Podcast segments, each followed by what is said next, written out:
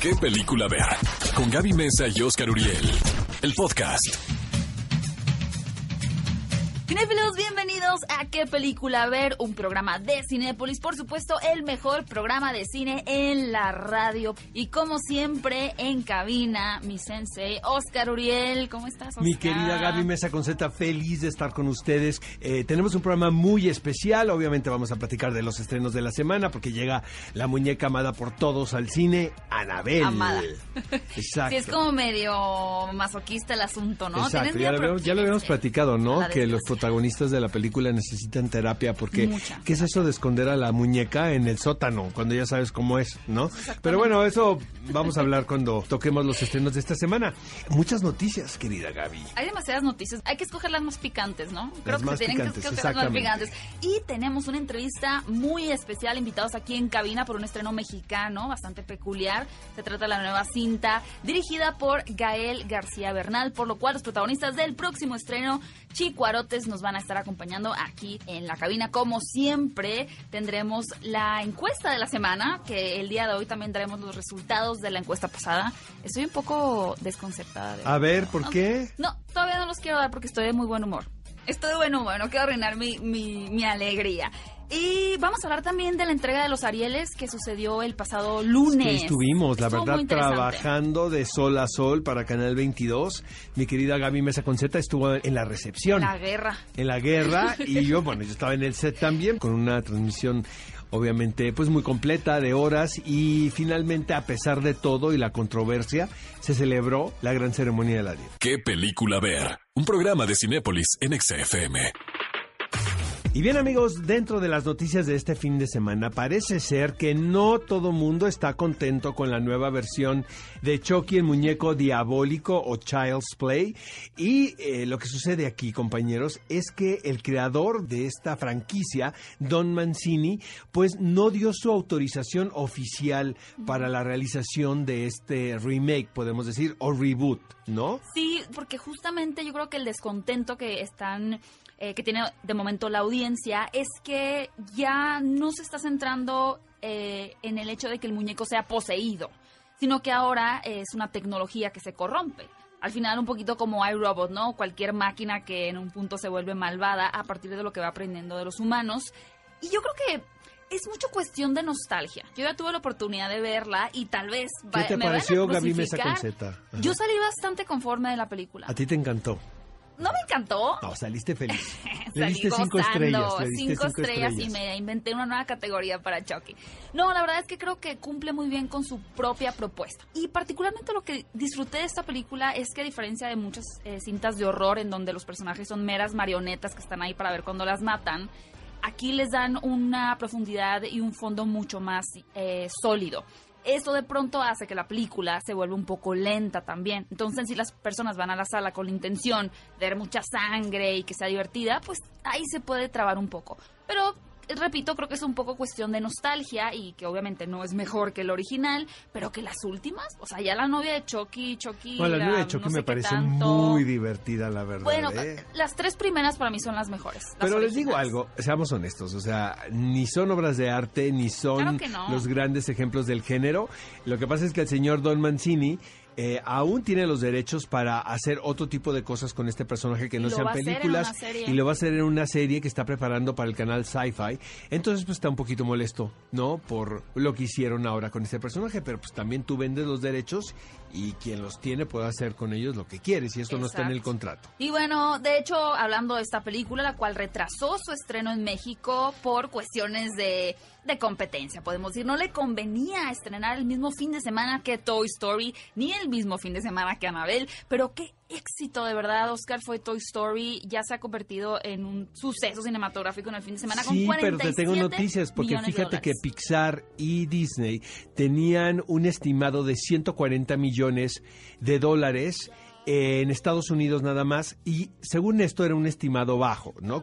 Eh, la película recaudó 118, o sea, fue un éxito la producción, de eso no hay la menor de las dudas, pero sí creo que eh, las casas productoras eh, pues pensaron que iban a hacer más dinero. De cualquier de cualquier manera, pues fue el fin de semana de Toy Story, todo el mundo hablando que si te había gustado, que si eh, no te había gustado, del personaje. A ti te encantó, ¿no? A mí me gusta, ¿eh? Sí, la verdad, la califiqué bastante bien. Eh, siento que la niña no, Bonnie, sí, todo el mundo no eh, está en descontento, por no decir odia a Bonnie. Como que es muy necia, ¿no? Yo ya me inscribí, ya le di follow a la cuenta esa de We Hate Bunny. Y este, y es que la verdad, qué niña tan más mal creada. Mal creada. Sí, mala. Oye, Gaby Mesa Conceta, fíjate que también pasó algo ah, muy gracioso con Tom Holland, quien visitó el programa de Graham Norton.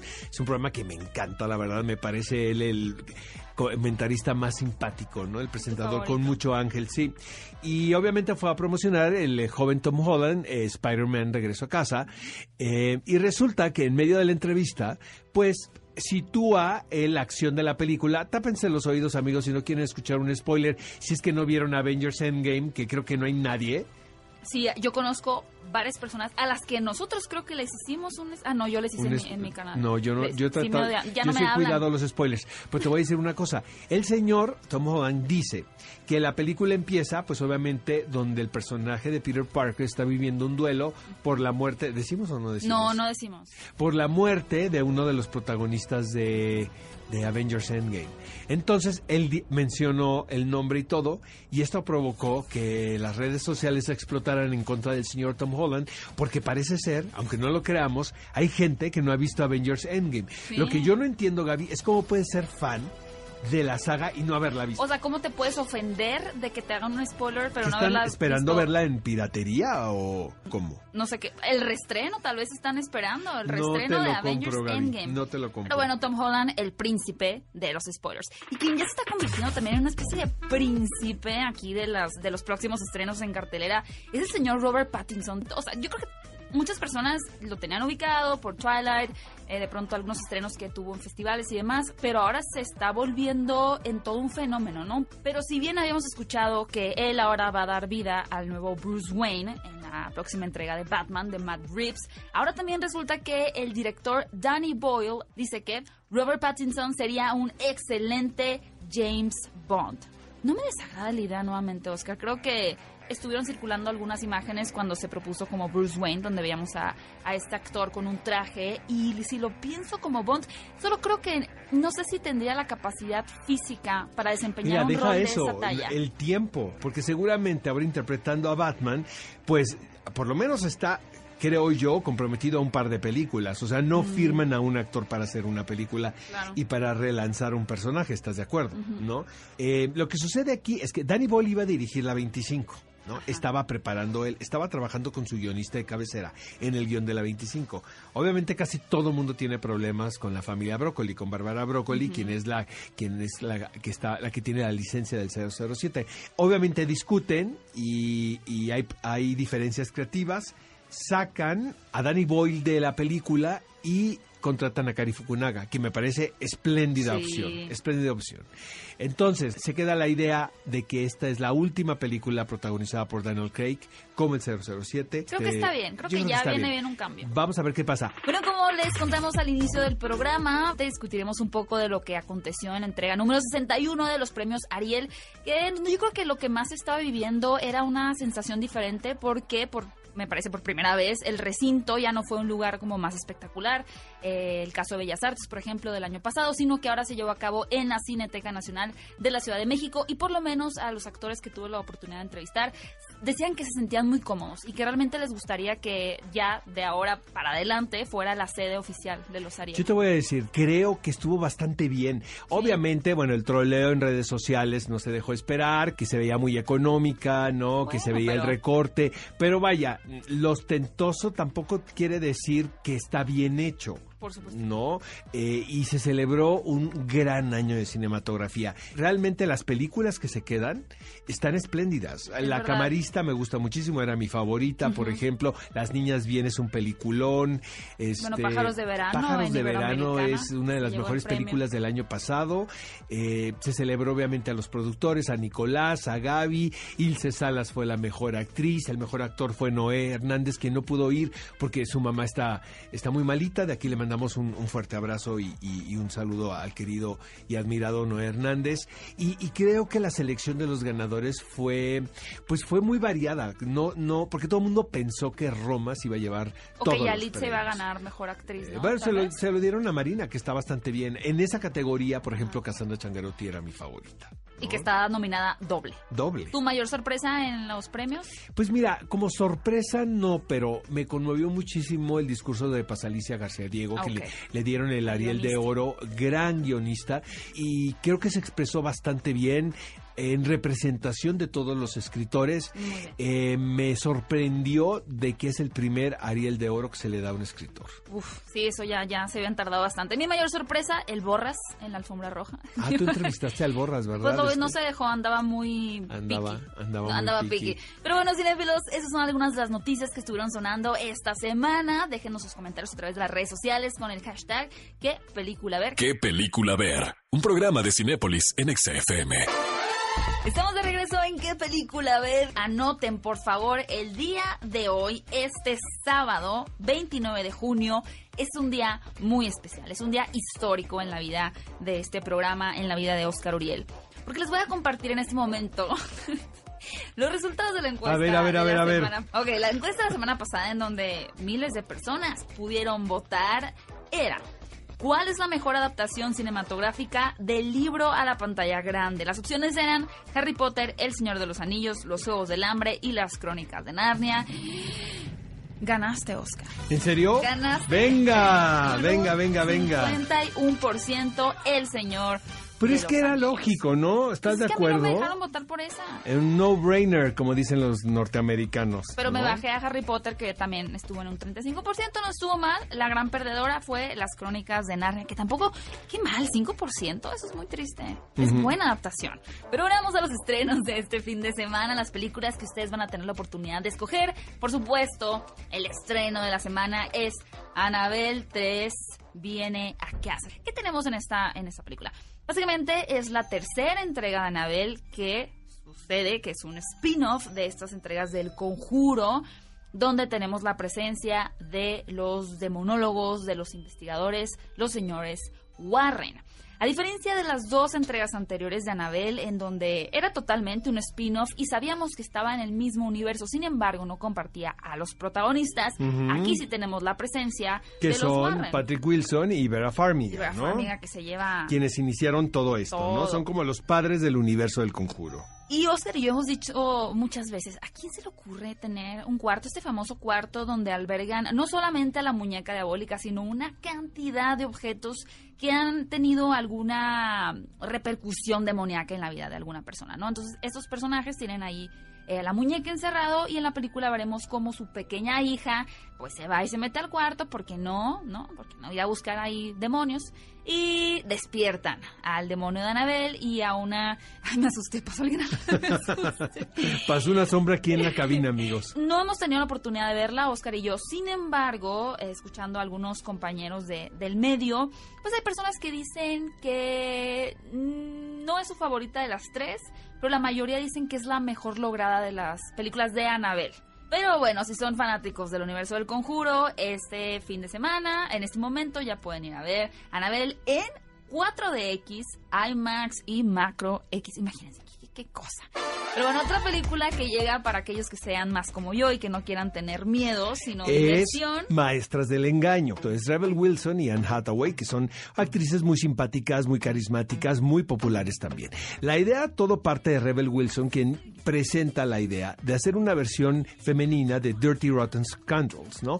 Esta película que se hizo en los 90, que fue muy popular, pero pues que tenía a protagonistas, a actores. Michael ¿no? Steve Eh, Martin. Exactamente. Entonces, eh, la idea de Rebel Wilson era hacer una versión protagonizada por mujeres. Nace esta comedia que tiene que ver con pues dos maestras del engaño, con dos ladronas. Bueno, una más maestra, ¿no? La otra medio, La- medio- no, una más bruta. sofisticada y la otra pues como más de la calle, ¿no? Y estas personalidades pues tienen que unirse para llevar a cabo sus propósitos. Eh, obviamente es una comedia, si está Rebel Wilson, pues ya sabes que es una comedia, pues está un poco eh, chabacana, media pasadita, ¿no? De tono. Y resulta que a la película le dan una categoría de clasificación C, podemos decirle, ¿no? O sea, una comedia para adultos. Eh, Rebel Wilson eh, ustedes no lo saben, pero ella estudió leyes y ella presenta el caso ante este comité que da las clasificaciones y resulta que lo gana. Entonces le dieron la, ahora la de P- PG-13, que quiere decir adolescentes y adultos. Pero bueno, si quieren una elección, un poquito de acción, comedia y demás, esta película, Maestros del Engaño, de Chris Addison, es su opción perfecta. Y por supuesto tenemos el estreno mexicano, donde tenemos como director a Gael García Bernal. La cinta se titula Chicuarotes. Chicuarotes amigos es la historia de dos jovencitos que viven en el área de Xochimilco, eh, viven en una población, ¿no? Que, que está por allá, San Gregorio, y a pesar de que forma parte de, de la Ciudad de México, del Distrito Federal, pues se siente que es como, como una zona ajena. Una sociedad diferente. Totalmente. Eh, incluso la manera de hablar, el comportamiento y realmente, como dicen los norteamericanos, siento que es un coming of age, es el despertar de este par de jovencitos al mundo de los adultos. Y en este caso, pues es un mundo muy cruel, ¿no? Y donde permea la violencia, donde permea también eh, los padres desobligados, el alcoholismo. Y son estos dos personajes eh, tan carismáticos y con un ángel muy particular, a pesar de que son niños que se han educado en la calle.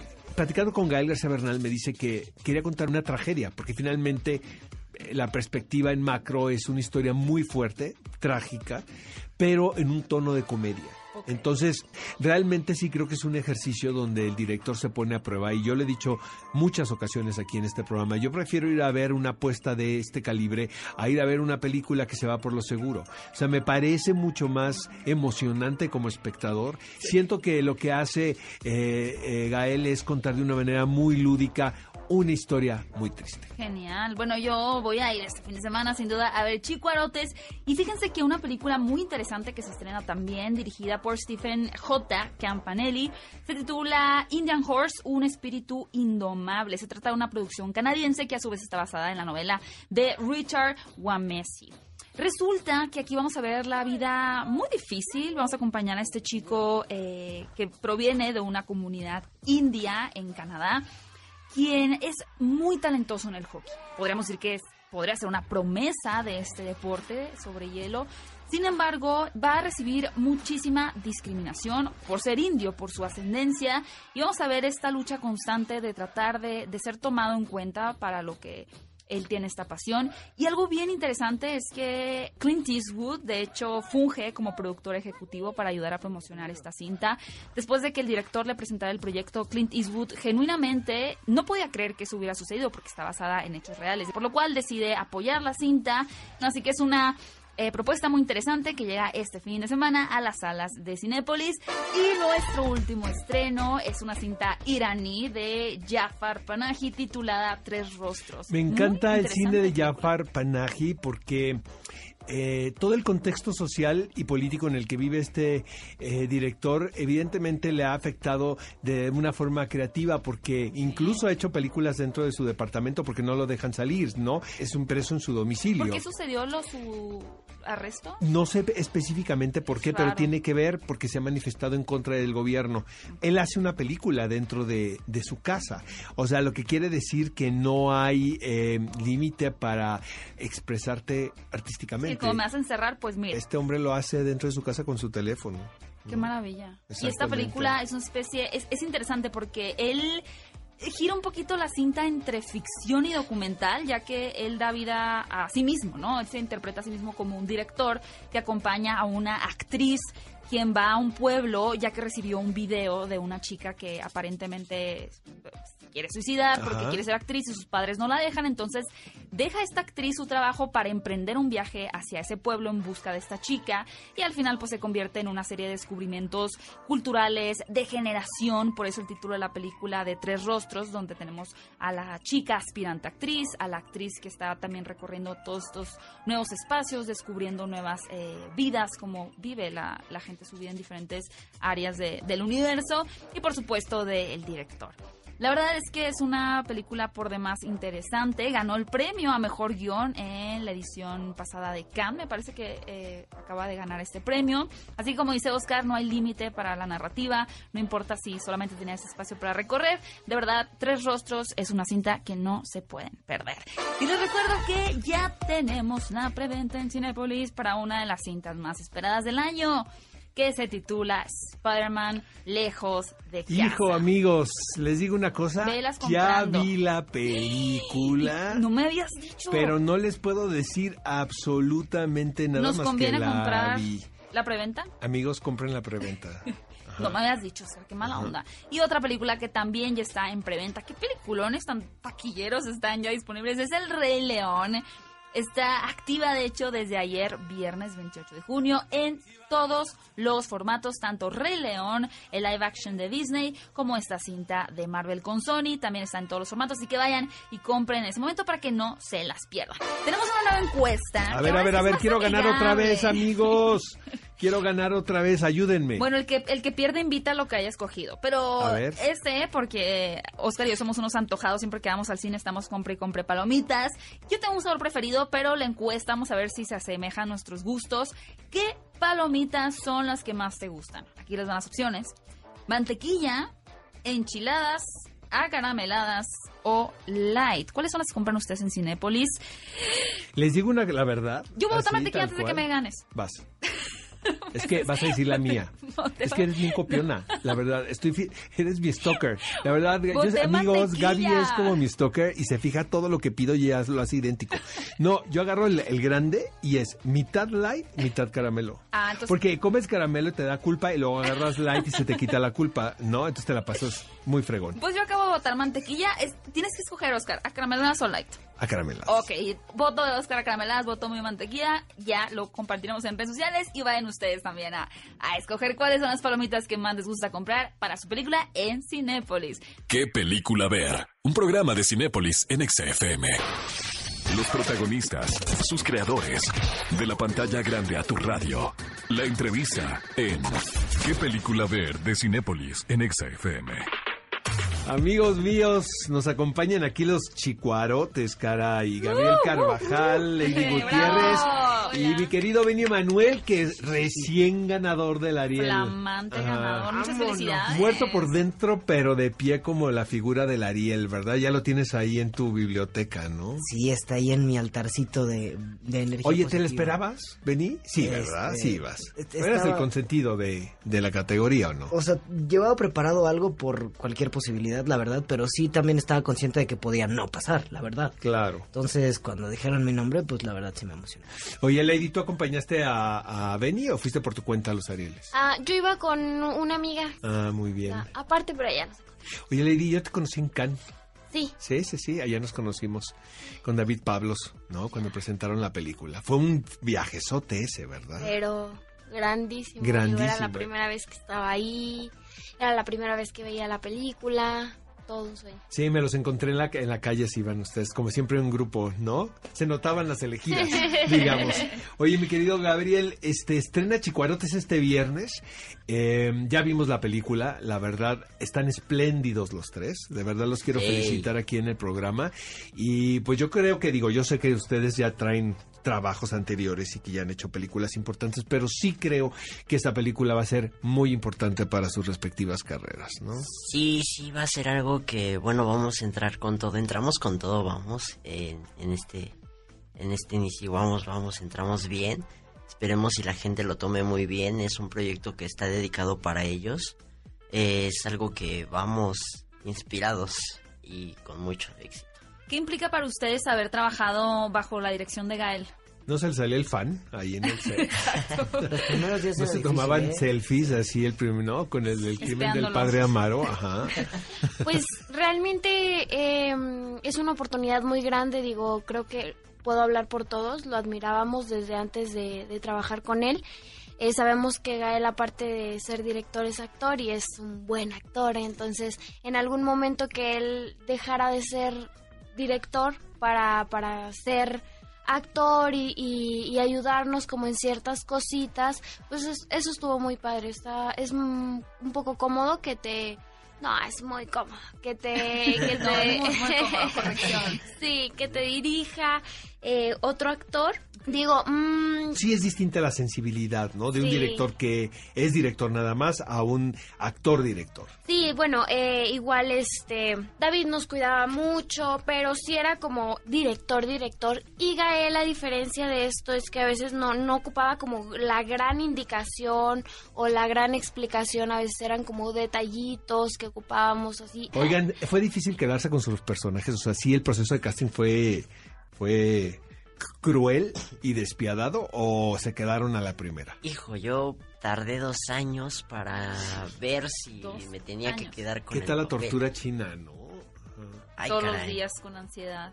Sí, ¿Cómo, no, cómo funcionó como- el, el proceso? O Como sea que que, cada te, te 15 vio, días. te vio Gael en el 2013 y así se Me vio en el los años. 2015 y me dijo, ¿sabes qué? Pues échale ganas. Cuando él fue a darnos un taller me dijo, pues échale ganas porque te veo que tienes ahí como que un poquito de caché para hacer el papel, un papelito. Entonces yo me puse pilas, empecé a asistir a los talleres, los casting. Eh, cada vez me hablaba nada más casting y hasta después los últimos que fue donde conocí a Benny y a Lady, ya fueron los últimos. Entonces después me hablan y me dicen, ¿sabes qué? Te ocupamos para este papel. Entonces, Moloteco es de Gabriel.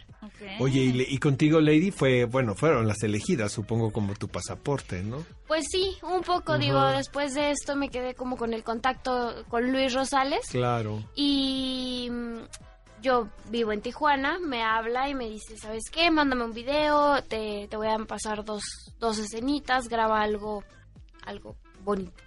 Entonces lo mando, y pasa tiempo, recuerdo que, que ya había olvidado el, el casting y me habla y me dice, ¿sabes qué?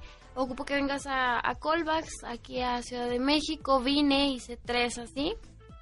Y ya cuando regreso a Tijuana me habla y me dice, pues, querida, Regrésate. Ajá. Ajá. Chicos, para, para los cinéfilos que nos escuchan y no saben qué es chicuarotes, ¿quién, quién quiere explicar qué, qué significa chicuarotes? Eh, ¿Qué, qué es lo que va a encontrar la audiencia cuando ¿De qué su zona boleto son los chicuarotes? A ver, vamos a poner, vamos a hacer el mapa. Chicuarotes es el gentilicio de las personas que viven en San Gregorio, Atlapulco, Ajá. en Xochimilco. Ok. Y se les llama también así porque chicuarote es un chile que crece en la zona que dicen que es muy picante y los chicuarotes, la- los habitantes de San Gregorio son muy necios, se dice por ahí.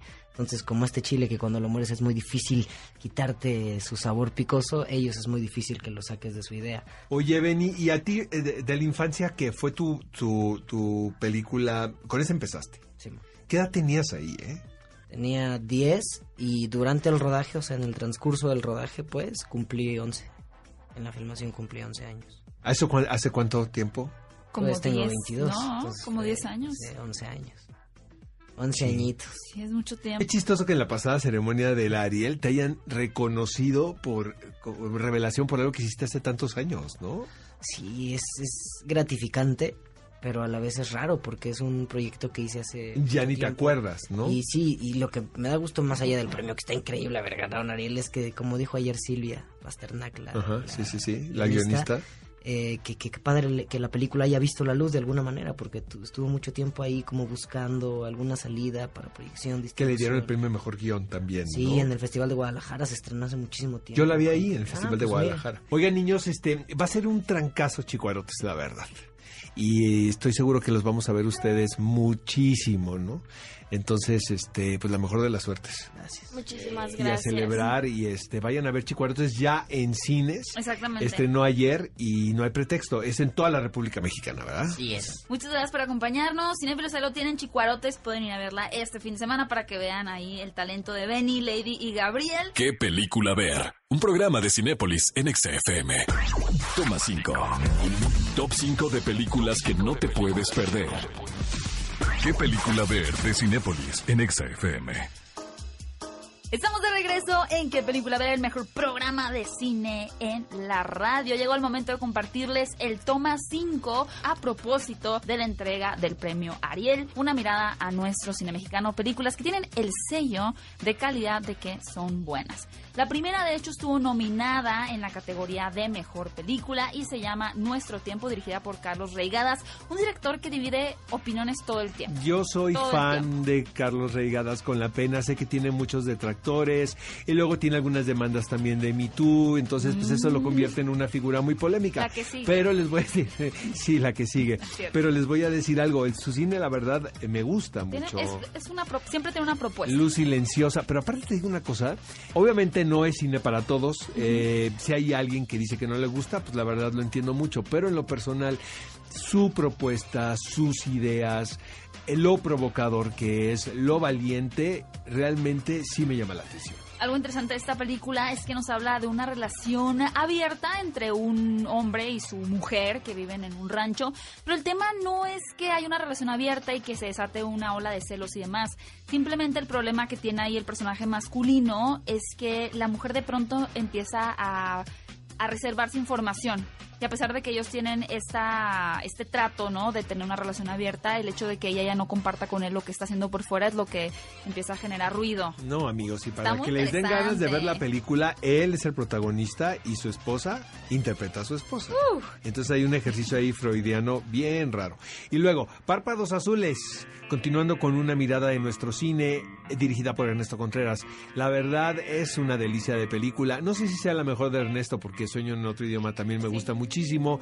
Eh, acaba de dirigir otra película donde está Benny Emanuel, ¿No que nos Benny? platicó exactamente.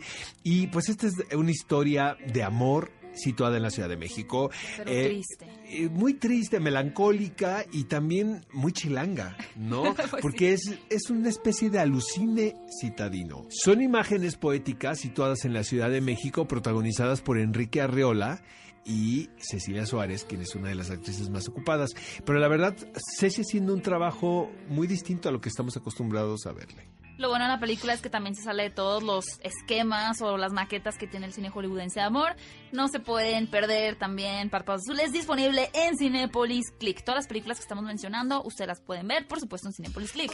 La Número tercera, tres. Qué propuesta por demás interesante. Se trata de una cinta de Oso Polar. Marcelo Tobar, Oso Ajá. Polar. El director decide grabar esta película completamente con un celular. Para el momento en cuando él estaba desarrollando esta cinta, todavía no se estrenaba Tangerine, que oficialmente se trata de la primera película eh, grabado totalmente con teléfono, por lo cual pues el director no tenía esta referencia y realmente hizo un trabajo arduo de tratar de empatar la grabación de un teléfono y cómo este dispositivo puede permitir toda una aproximación diferente en la narrativa. Es decir, no solamente decir, bueno, eh, me quiero ahorrar dinero, que era una de las razones, ¿no? No rentar un equipo muy grande y demás, sino ya que voy a usar el teléfono, ¿qué otra perspectiva me puede dar de una situación? En este caso, la situación es el reencuentro de amigos de la infancia que tienen este tipo de reuniones, ¿no? Que yo nunca he ido a una, la verdad, pero han de ser muy extrañas. En donde te encuentras con compañeros de la escuela primaria que al principio podría parecer en la película que todo va bien, pero de pronto empiezan a emerger otra vez estas situaciones que había de ¿cómo se puede decir? De, de querer tener dominio sobre los débiles, ¿no? Un poco de bullying, por lo cual de una especie de road trip, por así decirlo, se convierte en un thriller psicológico loquísimo. Y luego el, el- está al servicio de la historia el que se haga con teléfono. O sea, siento que la manera que lo hizo Marcelo es la correcta porque no se siente como un artificio que sea ajeno a lo que está tratando de contar. Otro road movie en la Ciudad de México definitivamente es Güeros. La película que puso Alonso en el mapa creo que es una película con una energía muy especial, como muy de ópera prima eh, protagonizada por Tenoch Huerta, Ilse Salas, y teniendo como, yo creo que él, la protagonista de la película es la universidad, caray. Yo soy sureño, entonces me siento muy cercano a la anécdota. Eh, vi la película en Berlín, porque estaba participando ahí. Y, y fue muy emocionante porque ver cómo los europeos o, o- o quienes hayan estén ahí de visita en el festival ven una realidad tan mexicana, ¿no? Exactamente, y creo que logra muy bien eh, conjugar muchos elementos de manera que la cinta tenga toda la, la esencia mexicana. Güeros, se los prometemos, es una gran cinta con un detalle cinematográfico espectacular. Y bueno, el último título de nuestro toma 5, una mirada a nuestro cine mexicano, es Las hijas de abril de Michel Franco. Eh, un provocador también, siento que es un director eh, muy inteligente. Eh, muy cerebral. Eh, sus películas han sido muy bien recibidas en el Festival de Cannes. Es uno de los consentidos dentro del Festival de Cannes.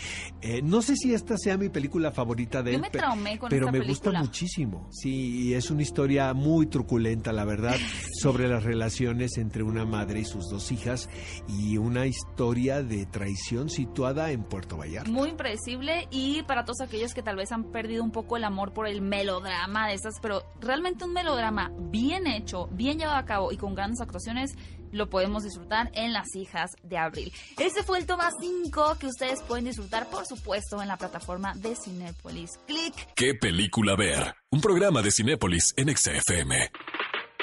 Amigos, ha llegado el momento de revelarles cuál es el clásico de la semana. Peliculón Peliculón loco. loco. All That Jazz de Bob Fosse. Hijo, caray, de verdad, amigos, dense un viaje por la cinematografía de este hombre, un bailarín, director de teatro, innovador, eh, un tipo muy, muy seductor en, en la vida. Y su cine tiene esa característica, ¿sabes? Él empezó como un bailarín muy virtuoso. Entonces su cine tiene una cadencia muy, muy especial, está cargado de ironía, de sensualidad, es el director de Cabaret, una película probablemente la que le ha dado este más reconocimientos, un premio Oscar. Y bueno, All That Jazz, amigos, es, su, su carta de despedida. Él estaba enfermo, eh, enfisema pulmonar, y él sabía de alguna manera que los días estaban contados. Y bien, él hace esta puesta en escena que de alguna manera representa su despedida del mundo del arte, porque el protagonista es un director también, interpretado por Roy Scheider, quien ah, se parecía a Bob Fosse incluso en la vida real y lo hizo, hizo que le imitara incluso sus manías, la forma de caminar. Eh, es una película muy extraña de 1979, pero de verdad es muy poderosa porque finalmente pues es, es el testamento que está dejando Claro. un director no solamente de cine, sino un director de musicales, un director de programas de televisión, este y realmente una de las figuras ah, más creativas, más controvertidas del siglo pasado, ¿no? Yo la verdad la soy, vendió, yo soy fan, bien. fan de, de Bob Fosse, la verdad. Hace poco se hizo una serie de televisión de ocho capítulos aproximadamente, donde Sam Rockwell lo interpreta. si tienen ¿verdad? chance de ver esto, amigos, no se lo pierdan. Se llama ¿Qué Fosse- recomiendas antes? ¿Ver la Fosse película Verdon. o No, la yo serie? primero vería All That Jazz y luego vería la serie. Eh, la serie obviamente tiene una estructura mucho más eh, clásica y mucho más tradicional y es la relación que él siempre tuvo con Gwen Verdon aunque no estuvieran juntos como pareja. Él era realmente, pues le gustaban mucho las mujeres, era un tipo muy mujeriego y Gwen Verdon era esta mujer que tomó una decisión, la madre de su hija, de, de Bob Fosse, tomó una decisión de a muy temprana etapa de, de la relación de estar con él pese a todo. Incluso ella era amiga de las nuevas novias de Bob Fosse, ¿no? Lo Pero yo. lo que plantea la serie de televisión, Fosse y Verdon, era que hay la teoría que muchas de las decisiones creativas importantes en la carrera de Bob Fosse las tomó Gwen Verdon Uh, la pero que se, pero que se mantuvo se mantuvo a un lado. Entonces, amigos, de verdad vean All That Jazz dirigida por Bob Fosse y la pueden encontrar en Cinepolis Click. gusto que nos acompañen en el mejor programa de cine en la radio. ¿Qué película ver?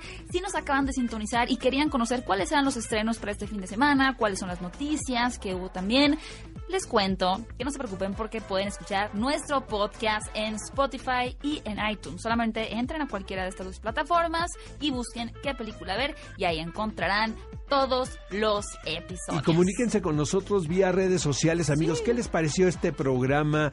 Eh, ¿De qué quieren que nosotros hablemos? ¿Un toma 5 que quieran recomendar? ¿Algún invitado que quieran que sea aquí en cabina? Estamos abiertos a todas sus recomendaciones, a sus mensajes, este, a sus críticas también. También. Entonces esto a través de nuestras redes sociales. El hashtag es qué película ver con sus respectivos acentos. Se nos terminó el tiempo, pero obvio, nos escuchamos el próximo sábado 10 de la mañana por Exa FM 104.9. Ve a Cinépolis y utiliza el hashtag qué película ver. Escúchanos en vivo todos los sábados a las 10 de la mañana en Exa FM 104.9.